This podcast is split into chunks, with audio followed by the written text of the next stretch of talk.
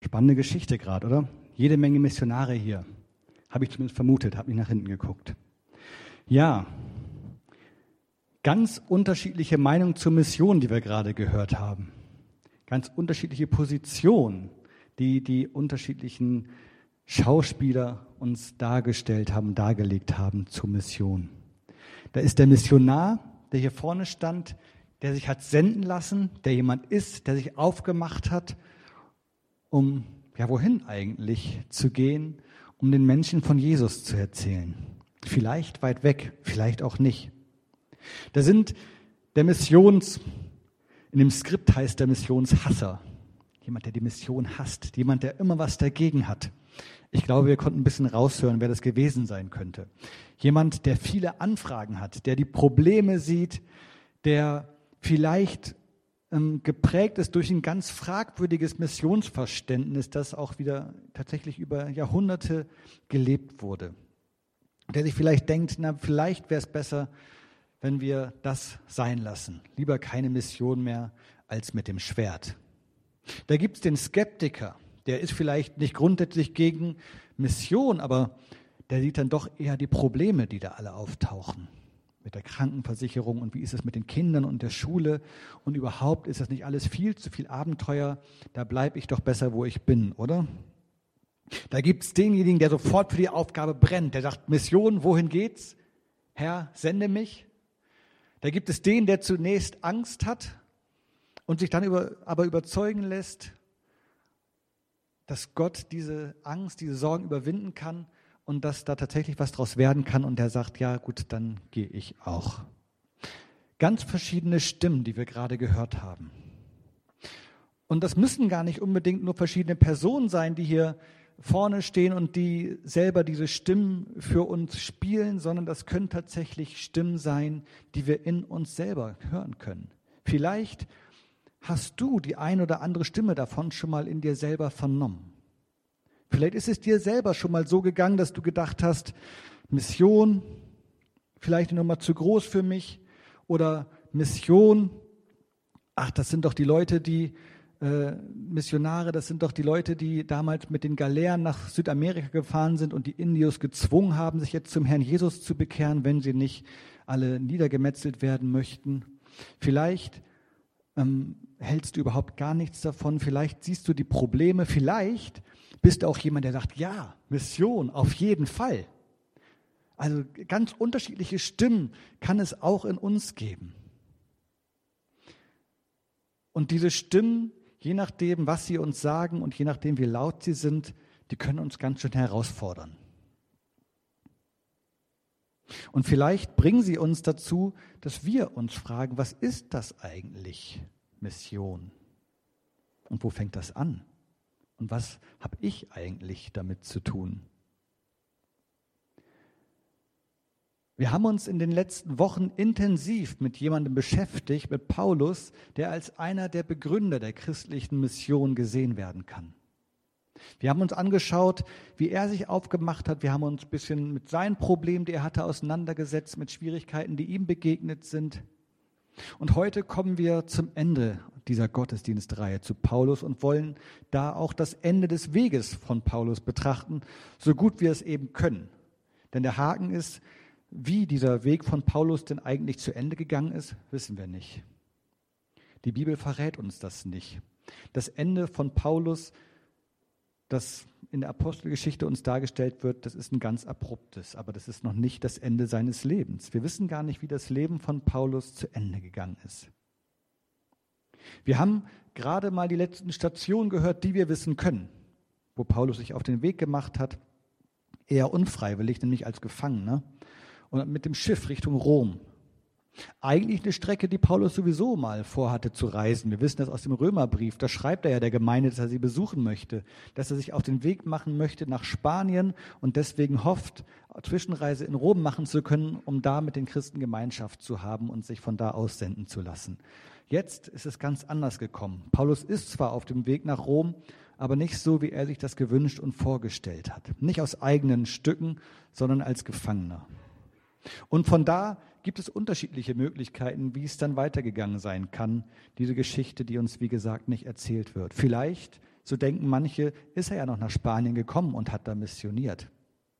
Vielleicht, und das halten viele für die wahrscheinliche Variante, ist Paulus in Rom gestorben. Paulus hat hier keine Möglichkeit mehr, als Missionar in die große, weite Welt zu gehen.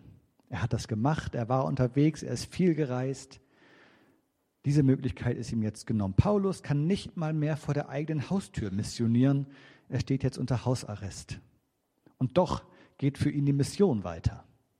Denn die Menschen kommen zu ihm. Die Menschen hören von dem, was Paulus zu sagen hat. Und offensichtlich ruft das in ihnen Fragen hervor, die sie dazu bringen, sich auf den Weg zu machen und sich das anzuhören, was Paulus ihnen zu sagen hat. Und so hören wir, dass Paulus die letzten beiden Jahre seines Lebens, von denen wir wissen, dort im Hausarrest verbringt, aber nicht alleine. Die Menschen kommen zu ihm und hören ihm zu. Und was ich interessant finde, wenn ich mir diese Bibelstelle angucke, die uns gelesen wurde, dann ist das zu sehen, was für ein Paulus uns hier begegnet. Das ist ein ganz langer Text, den wir gerade gehört haben, aber die Information, was das Innenleben von Paulus angeht, was ihn als Mensch, als ganz normalen Mensch beschäftigt hat, die sind da drin total spärlich. Es ist wieder viel Reisebericht und viel äußere Info. Aber wie geht es eigentlich Paulus? Und das ist eigentlich nur so ein Nebensatz, wo wir das erfahren können, was da in Paulus vorgegangen sein mag. In Vers 15 war das, da haben wir gehört, dass die Brüder in Rom schon gehört hatten, dass Paulus mit seiner Begleitung sich auf, den, oder auf dem Weg ist nach Rom, dass sie dabei sind, dort anzukommen. Und dann heißt es, einige kamen uns bis zum Markt von Appius entgegen, andere bis zu den drei Tavernen. Und als Paulus sie sah, dankte er Gott und gewann neue Zuversicht.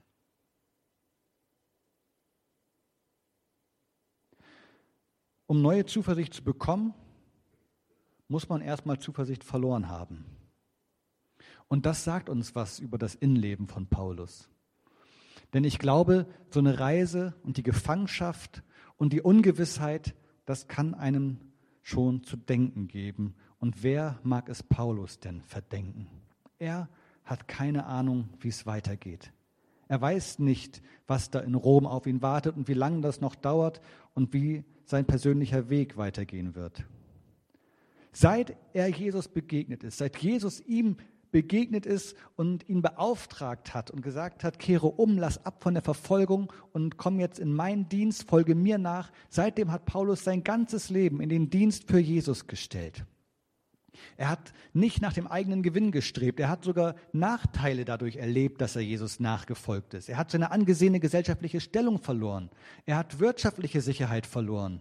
Er hat Bequemlichkeit verloren.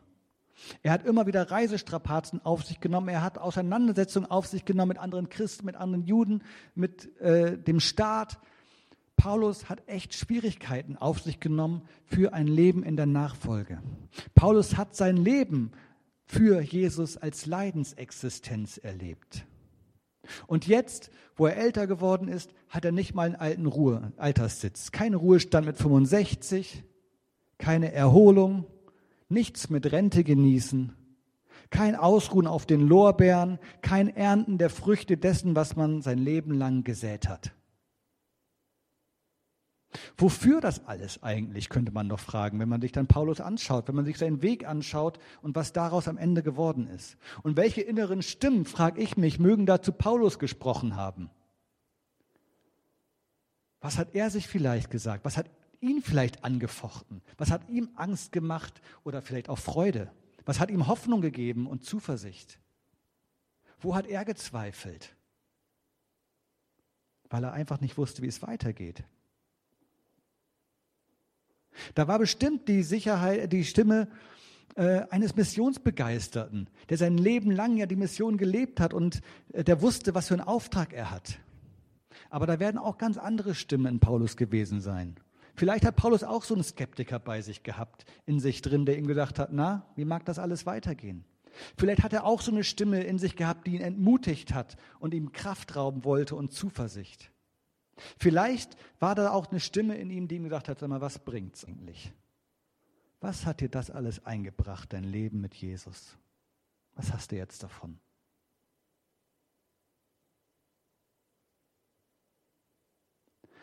Ich glaube, entscheidend ist nicht, welche Stimmen da alles sein mögen. Auch bei uns ist, glaube ich, nicht entscheidend, welche Stimmen wir alles hören. Ich glaube, wir hören auch ganz schön viele Stimmen in uns. Und es ist ganz normal, ganz viele verschiedene Stimmen in sich zu hören. Und die sind mal lauter und die sind mal leiser. Und manchmal fechten die uns mehr an und manchmal weniger. Da ist manchmal der ganz glaubensfrohe Christ in uns, der sich freut an seinem Herrn, der sich freut an seinem Leben, der voller Zuversicht ist, der standfest ist, weil er überzeugt ist von dem, was er da glaubt und weil er das richtig erlebt. Und manchmal sind da vielleicht sorgenvolle Stimmen in uns oder zweifelnde Stimmen oder anklagende Stimmen. Vielleicht ist da manchmal auch eine Stimme der Scham, dass es doch eigentlich ein bisschen peinlich ist, in dieser aufgeklärten Gesellschaft heutzutage immer noch von Gott zu reden, oder? Vielleicht ist da die motivierte Stimme, die richtig Lust macht, was zu unternehmen, rauszugehen und Menschen von Jesus zu erzählen. Da ist vielleicht die Stimme, die dich daran erinnert, was Gott schon alles in deinem Leben getan hat, wo Gott schon in deinem Leben gewirkt hat. Entscheidend ist nicht, dass all diese Stimmen da sind und dass sie so unterschiedlich sind und dass manches von dem, was sie uns sagen, für uns überhaupt gar nicht angenehm ist zu hören. Es ist kein Zeichen von Unglauben, dass wir ganz unterschiedliche Stimmen in uns hören. Entscheidend sind nicht die Vielzahl der Stimmen, die wir hören, sondern entscheidend ist, welchen dieser Stimmen wir Gehör schenken. Welche dieser Stimmen lassen wir zu uns reden? Wo lassen wir zu, dass sie uns prägen?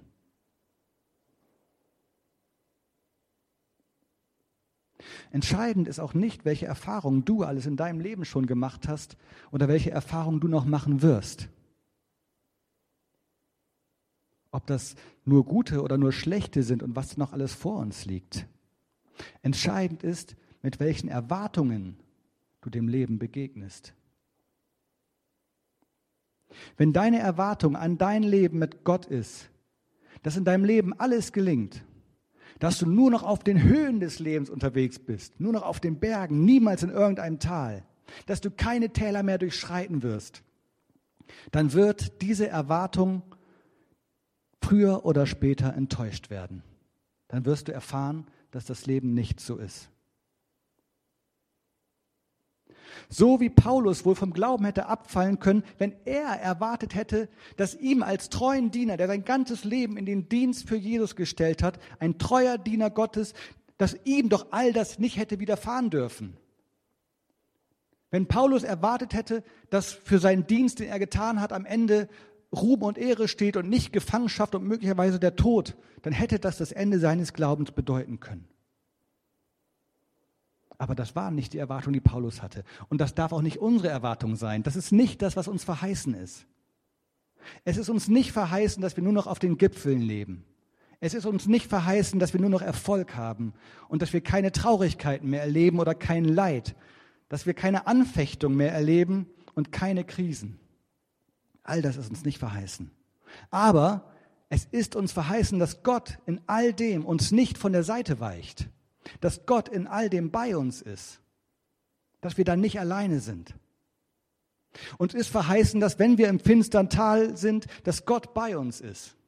Uns ist verheißen, dass äh, da, wo wir feindliche Lebenssituationen erleben, Gott unser Versorger bleibt, dass er uns tröstet.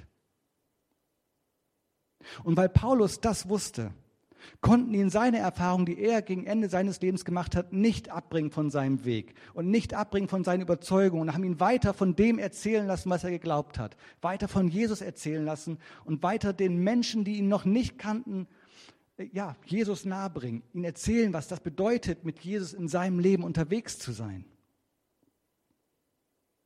Unsere Gottesdienstreihe zu Paulus, die mag heute vorbei sein. Aber das ist nicht das Ende. Gott schreibt seine Geschichte weiter. Und ich finde es ganz interessant, dass die Apostelgeschichte so offen ist. das ist keine abgeschlossene Geschichte, die wir in der Bibel lesen können, weil sie weitergeht.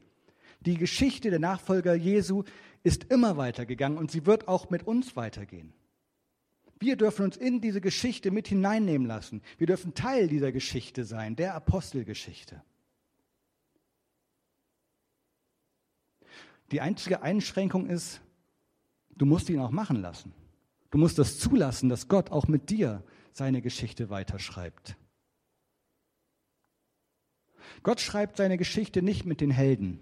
Ich glaube, das konnten wir sehen an Paulus. Und er schreibt sie nicht an denen, die immer nur stark sind. Er schreibt sie nicht mit denen, die immer alles können. Er schreibt sie nicht mit denen, die überall hoch im Ansehen stehen. Gott schreibt seine Geschichte in dieser Welt mit den Menschen, die sich in seinen Dienst stellen und nicht auf sich selber vertrauen, sondern auf ihn.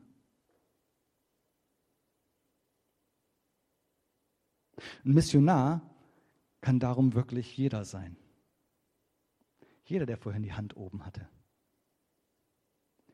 Mission, das heißt Auftrag und Sendung. Und diesen Auftrag, den haben wir alle.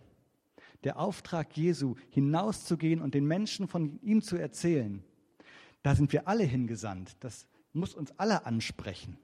Das ist auch unser Auftrag. Auch wir sind Missionare. Auch wir sind aufgerufen, den Menschen von Jesus zu erzählen und von dem, was er in unserem Leben getan hat und tut.